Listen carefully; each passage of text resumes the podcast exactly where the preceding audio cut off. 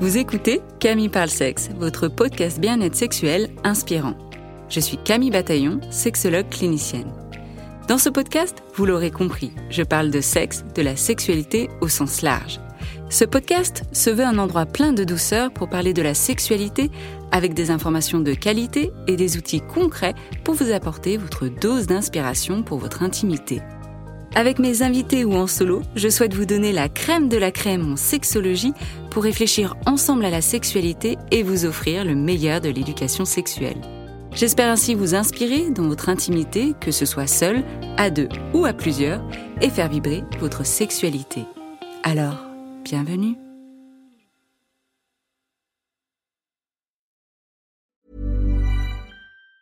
Mom deserves the best, and there's no better place to shop for Mother's Day than Whole Foods Market. They're your destination for unbeatable savings, from premium gifts to show-stopping flowers and irresistible desserts. Start by saving 33% with Prime on all body care and candles. Then get a 15-stem bunch of tulips for just $9.99 each with Prime. Round out Mom's menu with festive rosé, irresistible berry chantilly cake, and more special treats. Come celebrate Mother's Day at Whole Foods Market. Hiring for your small business? If you're not looking for professionals on LinkedIn, you're looking in the wrong place. That's like looking for your car keys in a fish tank. LinkedIn helps you hire professionals you can't find anywhere else, even those who aren't actively searching for a new job but might be open to the perfect role. In a given month, over 70% of LinkedIn users don't even visit other leading job sites. So start looking in the right place. With LinkedIn, you can hire professionals like a professional. Post your free job on linkedin.com slash people today. Cool fact a crocodile can't stick out its tongue. Also, you can get health insurance for a month or just under a year in some states. United Healthcare short term insurance plans, underwritten by Golden Rule Insurance Company, offer flexible, budget friendly coverage for you. Learn more at uh1.com.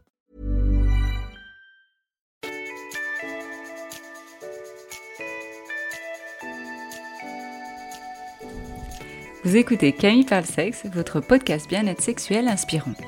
Je suis Camille Bataillon, sexologue clinicienne. Dans ce podcast, vous l'aurez compris, je parle de sexe, de la sexualité au sens large. Ce podcast, c'est un peu comme dans ma vie. Je fais les choses au plus simple, sans prise de tête et selon mes propres règles. Je vous parle en suivant mon humeur du moment, ma motivation, mais surtout mon instinct, pour vous donner votre dose d'inspiration.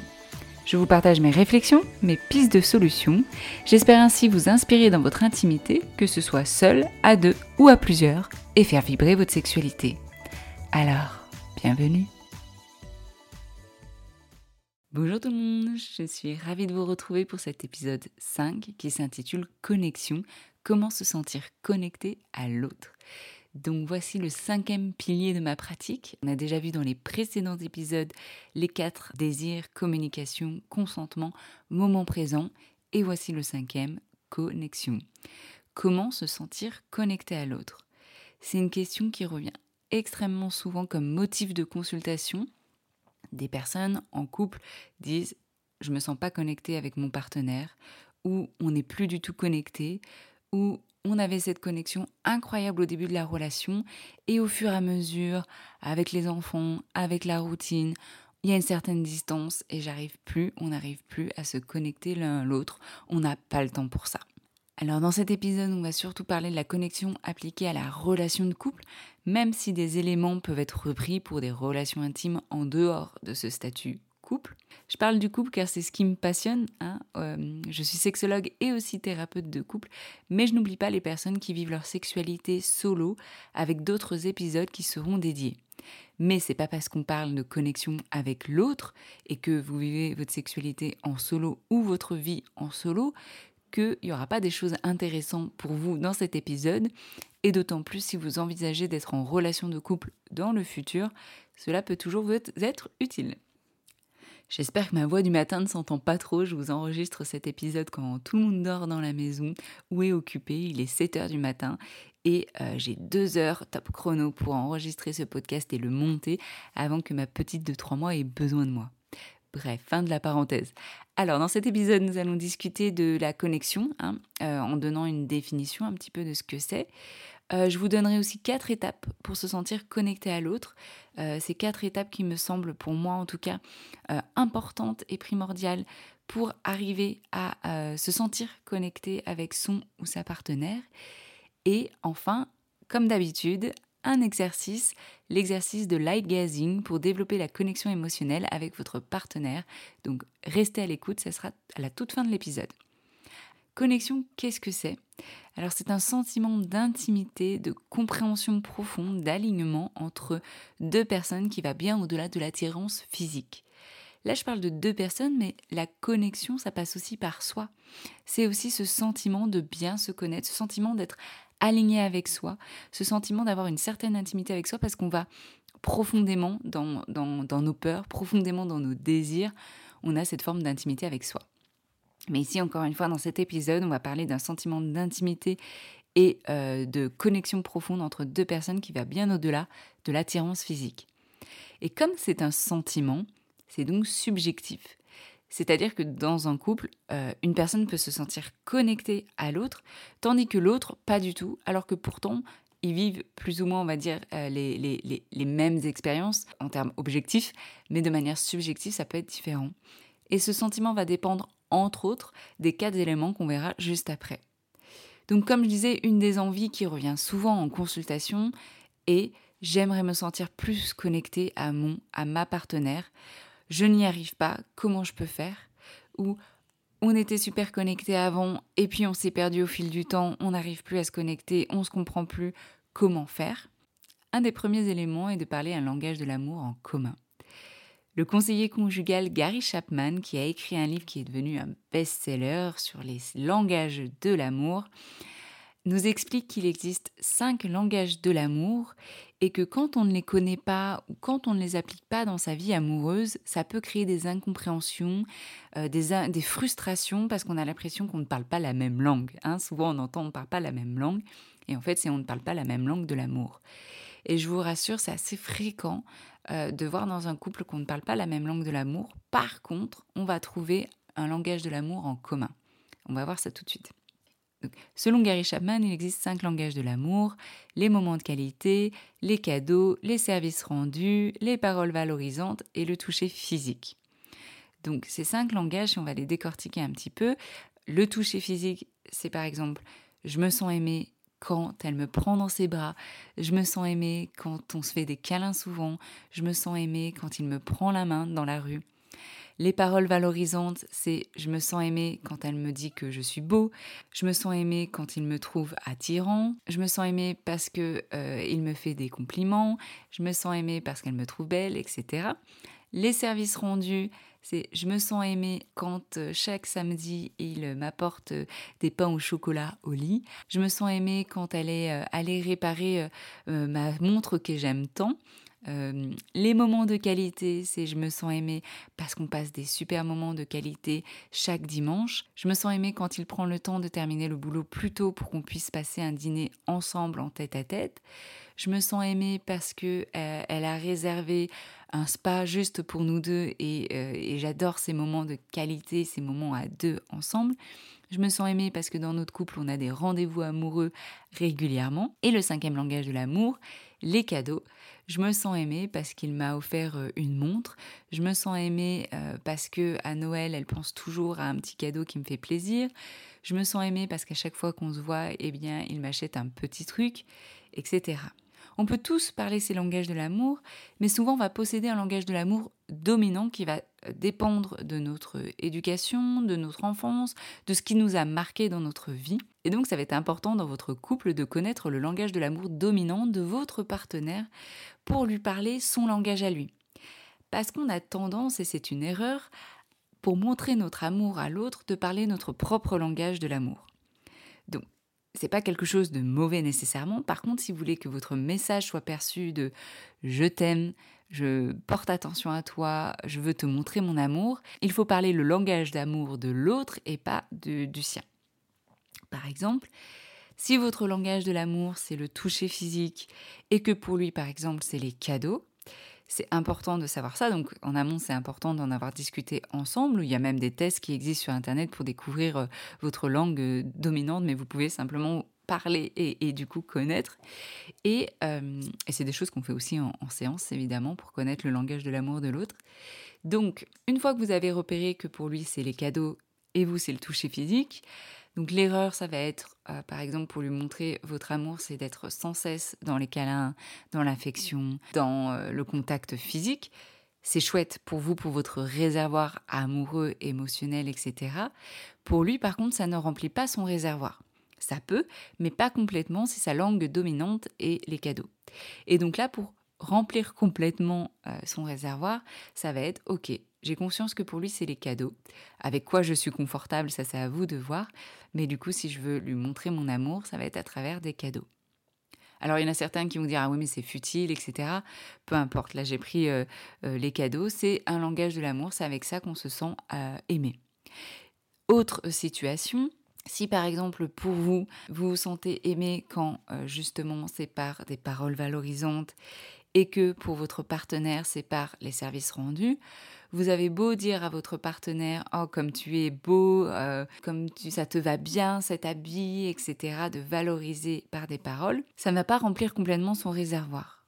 Par contre, si c'est par les services rendus, alors ça va être les samedis matins, porter des pains au chocolat, ou d'avoir pensé euh, à ramener ses affaires du pressing, ou d'avoir passé l'aspirateur. Donc ça, vous voyez, c'est important de le connaître pour combler le réservoir affectif de l'autre.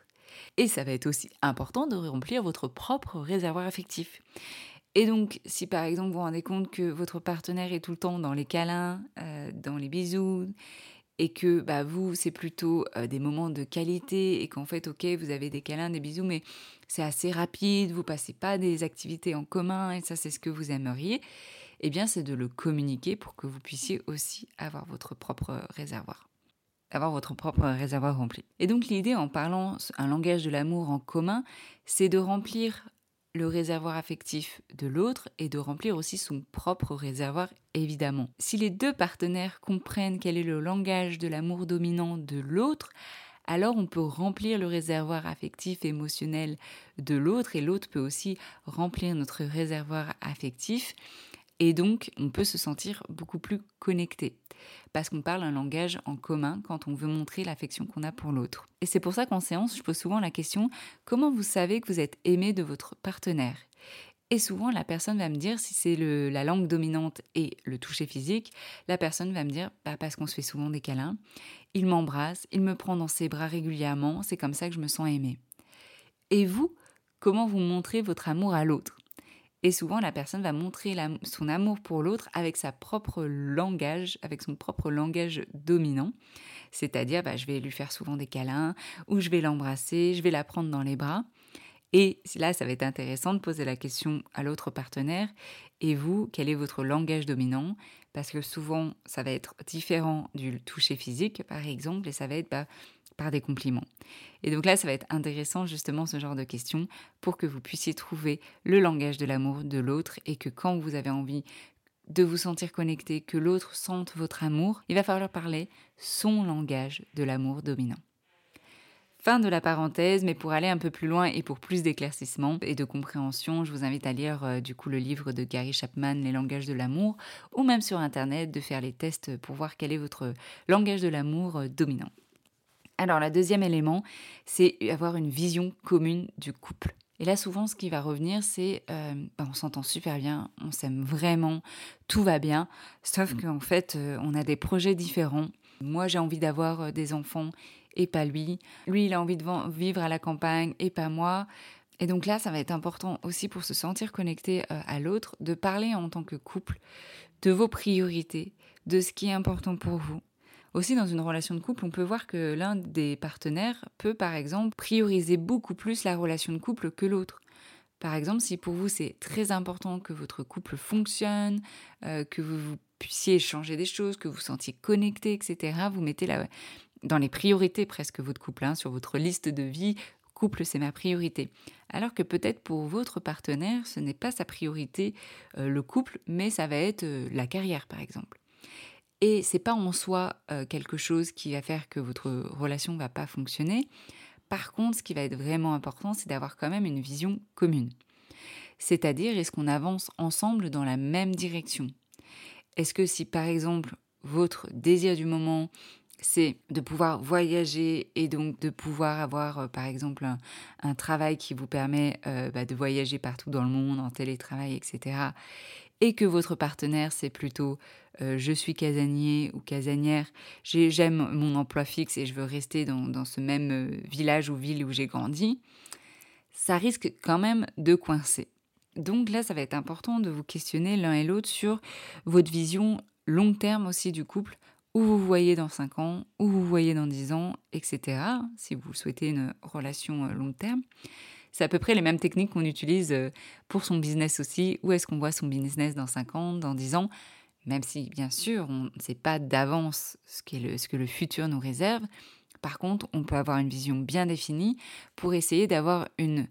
Alors pas forcément une ligne tracée et genre c'est la routine, on sait directement où on va, mais un fil conducteur pour ne pas être perdu et euh, être sur cette ligne droite, hein, comme je parlais dans, le, dans l'épisode numéro 1 sur les désirs. Allez l'écouter si vous ne l'avez pas encore fait. Quand on a une vision commune, que c'est clair où on veut aller, eh bien, euh, le chemin est tracé de manière assez fluide, même si on peut être Bien sûr, la vie va nous emmener vers des fois d'autres petites routes, mais en tout cas, on ne va pas se perdre vers euh, des chemins perdus qui vont nous emmener très très loin, quoi. Donc, parler un langage commun, avoir une vision commune du couple. Le troisième élément est euh, ralentir dans sa vie et dans sa sexualité. Pour se sentir connecté à l'autre, c'est aussi prendre le temps. Parce que comme je disais souvent, ça va être de prendre le temps de découvrir le langage de l'amour de l'autre, de parler de ses désirs, de ses envies pour le couple, de sa vision commune, et ça, ça prend du temps. Ça prend du temps de connaître l'autre, euh, de connaître soi, mais aussi de connaître l'autre. Et euh, souvent, ce que les couples vont dire, c'est ben, on n'a pas le temps. La vie tourne à mille à l'heure, on n'a même pas le temps de se poser. Et quand on n'a pas le temps de se poser, c'est déjà signe qu'on n'a pas le temps de se connecter à l'autre. Et c'est souvent ce qui va en découler. Pour ralentir un petit peu cette vie, ce vie cette vie effrénée, ce tourbillon dans lequel des fois les gens disent euh, je suis pris dans un tourbillon et j'ai la tête, je ne sors pas la tête de l'eau, je vous propose de réarranger votre agenda parce que quand il y a ces signaux, je ne sors pas la tête de l'eau, je n'arrive plus à voir mes amis ou à même prendre des nouvelles de mes amis.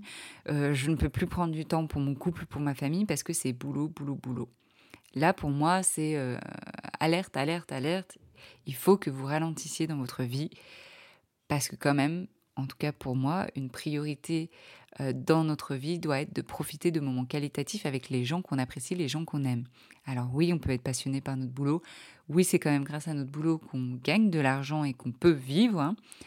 Euh, mais notre vie sur Terre doit être aussi remplie de moments joyeux, affectifs, qualitatifs et euh, pour, remplir hein, ce réservoir, et donc, essayez de voir si vous pouvez vous libérer au moins 30 minutes par jour de votre boulot, que ce soit par exemple aller au boulot plus tard ou prendre une pause le midi, ou finalement prendre 30 minutes pour rentrer plus tôt euh, du boulot. Et 30 minutes sur une semaine, ça vous libère plus de 3 heures dans la semaine, et je vous laisse calculer euh, sur l'année, pour prendre ce temps-là pour votre famille, pour les gens qui comptent pour vous, mais là, dans ce cadre de cet épisode, pour votre partenaire. Et quand vous libérez trois heures par semaine pour votre relation, bah, il y a plein d'activités, plein de choses que vous pouvez faire. Ça demandera sûrement une organisation si vous avez des enfants, mais ce n'est pas impossible. Et alors, dans sa sexualité, on entend de plus en plus hein, parler du, du, slow sex, qui est une pratique de pleine conscience, qui est de ralentir dans sa sexualité pour mieux se connecter à ses sensations corporelles, pour mieux ressentir. Et là, j'ai fait un épisode euh, là-dessus justement, qui est l'épisode 4, qui s'appelle Moment présent, pleine conscience en sexologie. Je vous invite à l'écouter également. Donc de ralentir dans sa sexualité. Et donc ça, comment vous pouvez faire aussi? Eh bien, si par exemple vous êtes dégagé ces trois heures dans la semaine, prenez un créneau d'une heure pour explorer une pratique intime à deux. Donc évidemment, vous en parlez ensemble, hein, parce que pratiquer ensemble une, activité sexuelle, ça demande le consentement. Et là, je vous invite euh, à écouter l'épisode numéro 3 de prendre ce temps pour vous questionner sur ce que vous avez envie d'explorer ensemble pendant cette heure. Et alors, si je prends, euh, par exemple, vous avez envie d'explorer un massage, un massage des cuisses, par exemple, pendant une heure. Alors les gens, là, tout de suite, vous allez me dire, mais c'est long, une heure, etc.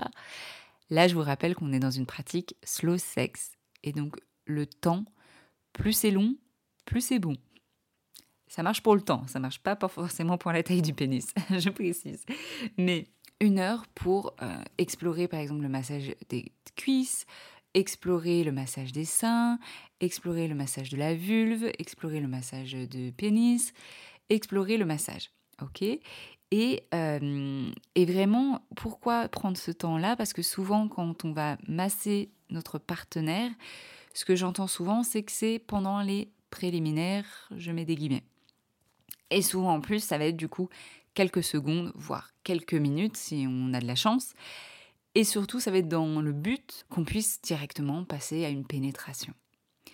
Or, ici, c'est vraiment de se dédier du temps donc 30 minutes, une heure, dédiée simplement et uniquement à ce massage-là. Dans le but d'être à l'écoute des sensations de ce qui se passe pour son ou sa partenaire qu'on est en train de masser, mais aussi pour soi, pour prendre le temps du coup, tiens, qu'est-ce que ça me fait quand là je pose ma main sur cette partie-là de son corps? Et ça, c'est possible de se questionner et de, et de savoir et de connaître seulement si on prend le temps. Et dans notre société où tout va vite, on dit qu'on n'a pas le temps, et donc on n'a pas le temps d'être à l'écoute de ce que notre partenaire peut aimer et de ce que nous, on peut ressentir aussi dans notre corps. Et donc encore une fois, pour plus d'approfondissement, vous pouvez aller écouter euh, l'épisode numéro 4 et d'aller aussi dans les ressources euh, des notes du podcast pour approfondir tout ça. Donc, parler un langage commun, une vision commune du couple, ralentir dans sa vie et dans sa sexualité pour se sentir connecté. Et enfin, le quatrième élément, c'est chacun fait un pas vers l'autre. Un pas vers l'autre, pourquoi? Parce que des fois, un couple peut avoir trouvé un langage en commun, peut avoir une vision commune du couple, peut ralentir dans sa vie et dans sa sexualité, mais des fois, va faire l'erreur de se dire c'est à l'autre de faire le premier pas c'est pas moi qui ai quelque chose qui va pas, c'est à l'autre de faire le premier pas, ou c'est bon, moi j'ai tout donné, c'est à l'autre euh, de mettre en place des choses, etc. Je peux comprendre votre frustration, surtout quand ça fait des années et des années que vous êtes en attente de ça, mais être en attente de quelque chose, c'est pas bon déjà pour vous, votre propre pouvoir à vous, parce que du coup, vous mettez des attentes sur l'autre, mais vous êtes dans du coup vous-même dans une attente de quelque chose. Et du coup, si vous attendez que ce soit l'autre qui fasse le premier pas, Souvent, généralement, vous pouvez attendre longtemps, mais surtout, c'est que ça va augmenter votre frustration parce que vous vous sentez complètement à la merci de l'autre, de quand l'autre fera le premier pas. En fait, vous enlevez votre et vous enlevez vous-même votre propre pouvoir d'action par rapport à ça. Donc moi, ce que je vous propose, c'est d'être actrice et acteur de vos désirs. Et pour ça, je vous renvoie à l'épisode numéro 1 sur les désirs et de ne pas attendre que l'autre fasse le premier pas. Parce que aussi souvent ce que j'entends c'est que, et là je vais faire des généralités pour les couples hétérosexuels, mais ce que j'entends c'est que euh, le partenaire va dire, bah moi pour me sentir connecté à ma partenaire, ça passe par la sexualité, donc j'ai besoin de passer par du sexe pour qu'ensuite je me sente connecté à elle et qu'ensuite on puisse parler, qu'on puisse faire autre chose. Et la partenaire va dire, bah moi j'ai besoin d'abord de me sentir connecté à l'autre pour avoir la sexualité. Donc il y en a un qui a besoin de sexe pour ensuite se sentir connecté, et l'autre qui a besoin de se sentir connecté pour avoir du sexe. Et donc ça se finit par personne n'a de la sexualité et personne ne se sent connecté. Et donc, en fait, on est droit dans le mur, droit dans le statu quo. Il n'y a rien qui bouge, on est dans une situation coincée. Pas de sexe, pas de connexion, pas de connexion, pas de sexe. Et donc, comment on fait quand on est un couple qui se retrouve coincé au point zéro, où personne ne veut faire le premier pas et où tout le monde pense que c'est l'autre qui doit faire le premier pas? Qui doit faire le premier pas? C'est the question. Et la réponse est tout le monde. Et bien plus que faire le premier pas, c'est être dans quelque chose, dans une réflexion, c'est changer sa vision par rapport à ça. Parce que souvent dans le cas où euh, c'est l'homme qui a besoin euh, de sexualité avant de se sentir connecté, bah, ce que les personnes vont dire c'est oui bah d'accord, euh, ok, une fois que j'ai ouvert les jambes, les cuisses et qu'il a fait son truc, ça y est, il peut s'ouvrir à moi. c'est pas une forme de pression quand même ça? Alors bien sûr, si c'est dans une relation toxique, pas saine du tout, c'est drapeau rouge. Hein, bien sûr, là je parle vraiment dans une relation qui est saine, où il y a de l'ouverture, de la communication et du consentement. Et je vais reprendre la phrase d'Esther Perel, notre fameuse thérapeute de couple, pour m'aider par rapport à ce sujet épineux. Elle, elle dit que sex is not just something you do, but a place you go. And after sex, he he can open up not because he got laid, but because sex is his language. He can open up not because he got laid, but because sex is his language. Elle dit qu'en fait que après l'amour, là elle parle de, des hommes, il peut s'ouvrir, pas parce qu'il euh, got laid, pas parce que bah, finalement il a eu ce qu'il voulait, euh, il a eu du sexe, mais parce qu'en fait le sexe c'est son langage à lui. Et vous vous souvenez quand je parlais des langages de l'amour, il existe des langages érotiques. Et vous mettrez plus d'informations là-dessus dans les notes du podcast. J'avais fait un post là-dessus, un post Instagram. Et là aussi, ça va être intéressant de comprendre le langage érotique de l'autre. Parce que quand on change sa vision là-dessus, et qu'on se dit en fait, bah, la sexualité, c'est son langage érotique à lui, et que moi, mon langage érotique passe par autre chose, on a une meilleure compréhension de l'autre, on a aussi peut-être moins de jugement, parce que qui on est pour juger que euh, le langage érotique dominant de la personne, c'est la sexualité, ou le langage dominant de la personne, ça va être la sensualité? Qui on est pour juger ça? Ça, ça va dépendre de notre éducation sexuelle, de notre enfance, de ce qui s'est passé pour nous, de des messages qu'on a entendus, de ce qu'on a vécu aussi euh, euh, de manière sexuelle. C'est ce qui construit notre langage érotique.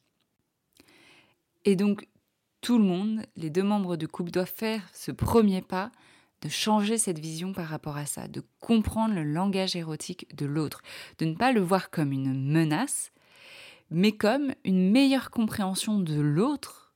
Et quand on a une meilleure compréhension de l'autre, on peut du coup plus facilement aussi aller vers l'autre ou plus facilement s'ouvrir à l'autre et donc se sentir connecté.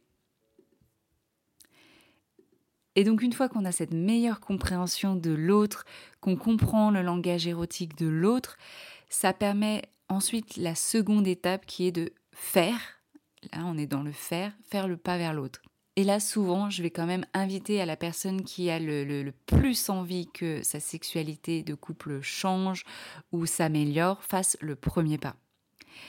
Et donc, par exemple, si la personne qui, pour elle, ça passe déjà par de la sexualité avant de se sentir connectée, et pour l'autre, c'est d'abord de la connexion avant la sexualité, si c'est cette personne-là qui a, vraiment envie que ça change, je vais du coup lui proposer euh, des petits outils ou des exercices pour qu'elle puisse parler d'abord le langage de l'autre partenaire. Parce qu'effectivement, vous allez me dire, et par rapport à la sexualité, c'est toujours le truc touchy on va pas forcer euh, quelqu'un euh, à parler le langage de la sexualité si elle n'a pas envie de passer par de la sexualité, par de la pénétration. Et je suis d'accord. C'est pour ça, encore une fois, et ça demande aussi ce travail de couple qui demande du coup une certaine ouverture, une certaine motivation à ce que ça aille mieux des deux côtés, et c'est enclin à ce que je suis OK d'être acteur ou actrice de ce changement, et je suis OK euh, d'être celui ou celle qui va faire le premier pas. Et ça, ça va être bénéfique pour la relation de couple d'être dans cette ouverture plutôt que cette fermeture où c'est l'autre qui doit faire le premier pas. En fait, on s'en fiche qui fait le premier pas. On est dans cette vision commune que tous les deux, on a envie que notre sexualité change, qu'elle s'améliore. Et donc, peu importe en fait qui fait le premier pas, celui ou celle qui fait le premier pas le fait pour la relation de couple. Et en fait, on est tous les deux gagnants. Et quand le couple a compris ça, vous allez voir que même si au début c'était une personne qui faisait ce premier pas-là, L'autre, par mimétisme, et parce qu'elle va voir ou il va voir que ça a des, bénéfices, que, ça, que la relation évolue de manière positive, va aussi mettre des choses en place. Donc c'est bénéfique pour la relation de couple. Et donc, en appliquant ces quatre éléments, font que là, vous avez tout en place pour vous sentir connecté à l'autre. Franchement, revenons sur ces quatre éléments et même vous, faites-vous la réflexion, tiens, si j'appliquais ces quatre éléments dans ma relation de couple, est-ce que je me sentirais connectée différemment avec mon ou ma partenaire? Et la réponse, et je mets ma main à couper, que c'est probablement oui. Et même si vous sentez déjà connecté avec votre partenaire et que vous appliquez ces quatre éléments, vous allez voir qu'il y aura une connexion qui sera vraiment différente aussi. Donc ces quatre éléments à appliquer, c'est parler un langage commun, une vision commune du couple, ralentir dans sa vie et dans sa sexualité et que chacune, chacun fasse un pas. Et ça, si vous pouvez l'appliquer dans votre couple, c'est merveilleux. Si à l'écoute de ce podcast, vous vous rendez compte que ces difficile, et souvent, hein, c'est là que ça bloque, hein, il y a souvent un des quatre éléments qui bloquent, voire les quatre éléments qui bloquent, c'est un signal qu'il faut aller consulter un ou une thérapeute de couple, un ou une sexologue, quelqu'un qui puisse vous aider dans ce cheminement-là. Alors pour terminer cet épisode, et comme d'habitude, je vais vous proposer un exercice. Alors il existe autant d'exercices que de moyens de se connecter à l'autre. J'ai choisi un exercice qui utilise le sens de la vue pour se connecter à l'autre. Cet exercice, comme je l'ai dit au tout début de l'épisode, c'est l'eye gazing. C'est se regarder yeux dans les yeux. C'est regarder votre partenaire dans les yeux pendant plusieurs minutes sans rien faire d'autre que d'observer l'autre les yeux dans les yeux. Je me répète, mais vraiment, vous allez voir cet exercice, c'est les yeux dans les yeux. Il n'y a pas plus simple et en même temps, c'est un exercice. Je pense que c'est l'exercice presque le plus difficile à faire en couple. Cet exercice, il a plusieurs bénéfices, sinon je ne vous le proposerai pas. Il favorise une connexion émotionnelle, une ouverture de soi, une augmentation de l'intimité entre votre partenaire et vous, et ainsi une confiance plus forte à l'autre. Cet exercice, il permet du coup de se connecter émotionnellement euh, à l'autre, et je vais vous raconter une anecdote euh, juste après, mais on dit souvent que les yeux sont la fenêtre de l'âme. Et donc se regarder les yeux dans les yeux peut être très intimidant parce qu'on a ce sentiment et on croit que l'autre peut nous lire comme dans un livre ouvert. Et c'est pas tout à fait faux. Cet exercice est un des plus puissants en termes d'ouverture de soi et de vulnérabilité qui ose vraiment regarder les yeux dans les yeux les gens, même des étrangers, mais encore plus des fois son partenaire. On pourrait penser que c'est plus facile avec son partenaire, mais c'est pas évident. Et vous me direz justement à la suite de, cette, euh, euh, de cet exercice qu'il en a été pour vous. Et si on arrive à ça, l'exercice permet d'augmenter l'intimité entre vous deux. Et donc ma petite anecdote par rapport à ça, et ensuite je vous expliquerai un petit peu plus euh, l'exercice, c'est lors d'un atelier euh, slow sex aux États-Unis euh, en 2016, encore une fois, toujours la même chose aux États-Unis. j'ai pratiqué pour la première fois l'eye gazing et ce n'était pas avec mon ma partenaire parce qu'à ce moment-là j'étais célibataire, c'était avec un étranger. Et il faut savoir que à cette période-là de ma vie, je n'arrivais pas à regarder euh, les, gens yeux dans les yeux pendant plusieurs secondes et même mon premier petit copain, j'avais du mal, quoi. Je ne pouvais pas. Je fermais les yeux, je détournais mon regard, je n'y arrivais pas, c'était trop intimidant. Et donc là, on me dit, choisissez un partenaire avec qui vous allez faire cet exercice de vous regarder yeux dans les yeux pendant 5 minutes. Et donc je me retrouve face à un étranger, un homme, euh, à peu près de mon âge, plus grand en taille, et on fait cet exercice pendant 5 minutes. Et je me disais, comment je vais survivre? Comment je vais survivre à ça? Et bon, bah, en tant que bonne étudiante, je fais quand même l'exercice et je le regarde, yeux dans les yeux. Bien sûr, des fois, je cligne des yeux. Je commence des fois à voir les yeux qui commencent à pleurer. J'ai envie de détourner mon regard, mais j'essaye de prendre une grande inspiration et de me concentrer sur ce que je vois dans ses yeux. Donc, je vois cet homme, hein, cet homme avec euh, des cheveux bruns, à peu près mon âge il est beau physiquement, je, regarde, euh, je le regarde, etc. Et à la fin des, presque cinq minutes, soudainement, il se passe quelque chose et je le vois lui, petit enfant. Je le vois lui, petit garçon. Je ne sais pas si c'est lui qui m'a ouvert quelque chose de lui ou c'est en regardant effectivement ses yeux la fenêtre de l'âme, mais je ne vois plus cet homme d'une trentaine d'années, je vois un petit garçon de 5 ans, je le vois lui petit. Et ça me et ça m'émeut et ça m'émeut et ça me met les larmes aux yeux et ça me donne des frissons, j'en ai la chair de poule et là encore rien qu'en le racontant parce que je le vois sous un angle différemment, parce que je le vois sous sa vulnérabilité, parce que j'ai l'impression de le découvrir autrement. Et c'est là toute la puissance de l'exercice d'aller en profondeur dans ce qui est le plus vulnérable et intime de l'autre personne. Et à la fin de cet exercice, on s'est pris dans les bras, on s'est serré, il y a eu des larmes parce que j'imagine que lui aussi, ça a été la même chose, il a découvert des choses de moi alors qu'on n'avait jamais communiqué ensemble, on était deux parfaits étrangers et ça nous a rapprochés. Et cet exercice, j'ose imaginer que quand on le fait en couple, mais la puissance est 10 000. Alors cet exercice existe sous différentes formes. Ici, je vous propose l'exercice euh, que j'avais moi-même réalisé durant cet atelier. Donc mettez-vous debout face à face avec votre partenaire, ou alors si vous êtes plus confortable assis face à face en tailleur. Réglez un minuteur sur votre téléphone sur 3 minutes pour commencer. Si vous l'avez déjà fait, vous pouvez mettre plus de temps. Comme c'est un exercice qui peut être très très intimidant comme je le disais, commençons doucement. Et vous verrez que 3 minutes, ça peut être très très très très long. Sachez que vous augmenterez ce timer, hein, ce temps au fil, euh, de, la pratique, au fil que vous allez répéter cet exercice. Mais là, pour la première fois, mettez à 3 minutes le timer. Vous êtes face à face avec votre partenaire ou assis face à face. Lancez le timer et regardez-vous les yeux dans les yeux. Respirez profondément et autorisez-vous à cligner les yeux, hein, je vous rassure. Il faut bien cligner des yeux parce que 3 minutes ça peut être long, vous allez avoir les yeux secs. Vous allez peut-être avoir envie de détourner votre regard, mais essayez quand même de garder votre regard, c'est le but de l'exercice. Si cela vous arrive, prenez une grande inspiration et recommencez à regarder les yeux de l'autre. D'accord? Si vous sentez que vous avez envie de détourner votre regard, prenez une grande inspiration et soufflez. Prenez le temps d'observer la pupille, la couleur des yeux, les cils de votre partenaire. Qu'est-ce que votre partenaire vous dit avec ses yeux? Et vous, que souhaitez-vous lui transmettre avec votre regard? Le but de cet exercice est de vous découvrir avec simplement le sens de la vue. Interrompez votre regard lorsque votre minuteur s'arrêtera hein, dans les trois minutes et remerciez-vous pour ce moment en prenant le temps d'échanger ensemble sur vos ressentis vis-à-vis de cet exercice. Qu'est-ce que vous avez appris de l'autre? Qu'est-ce que vous avez ressenti? Qu'est-ce que le regard de l'autre vous a appris sur lui? Qu'est-ce que le regard de l'autre vous a appris sur vous? Comme je disais, cet exercice peut être puissant intimidant. Je serais super curieuse de lire vos retours par rapport à cet exercice. Comment vous vous êtes senti Quels ont été les challenges? Qu'est-ce que vous avez appris? Cet exercice, il est juste incroyable. Donc n'hésitez pas encore une fois à le répéter plusieurs fois. Vous pouvez le faire avec votre partenaire plusieurs fois. Vous pouvez même le tester avec une amie ou des membres de votre famille. C'est la fin de cet épisode et c'est la fin des cinq piliers de ma pratique. Donc je vous invite à aller les, écouter si ce n'est pas encore fait.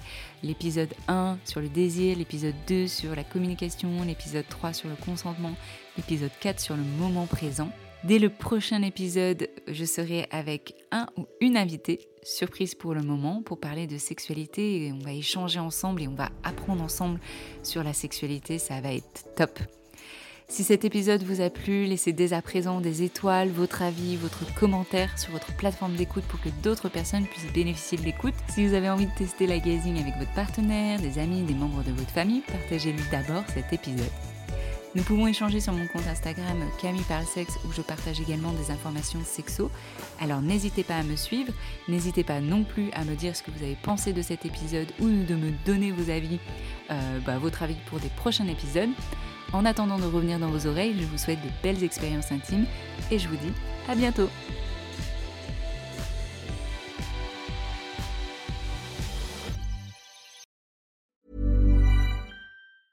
Mom deserves the best, and there's no better place to shop for Mother's Day than Whole Foods Market. They're your destination for unbeatable savings, from premium gifts to show-stopping flowers and irresistible desserts. Start by saving 33% with Prime on all body care and candles. Then get a 15-stem bunch of tulips for just $9.99 each with Prime. Round out Mom's menu with festive rosé, irresistible berry chantilly cake, and more special treats. Come celebrate Mother's Day at Whole Foods Market. Planning for your next trip? Elevate your travel style with Quince. Quince has all the jet setting essentials you'll want for your next getaway, like European linen, premium luggage options, buttery soft Italian leather bags, and so much more. And it's all priced at 50 to 80% less than similar brands. Plus, Quince only works with factories that use safe and ethical manufacturing practices. Pack your bags with high-quality essentials you'll be wearing for vacations to come with Quince. Go to quince.com slash trip for free shipping and 365-day returns.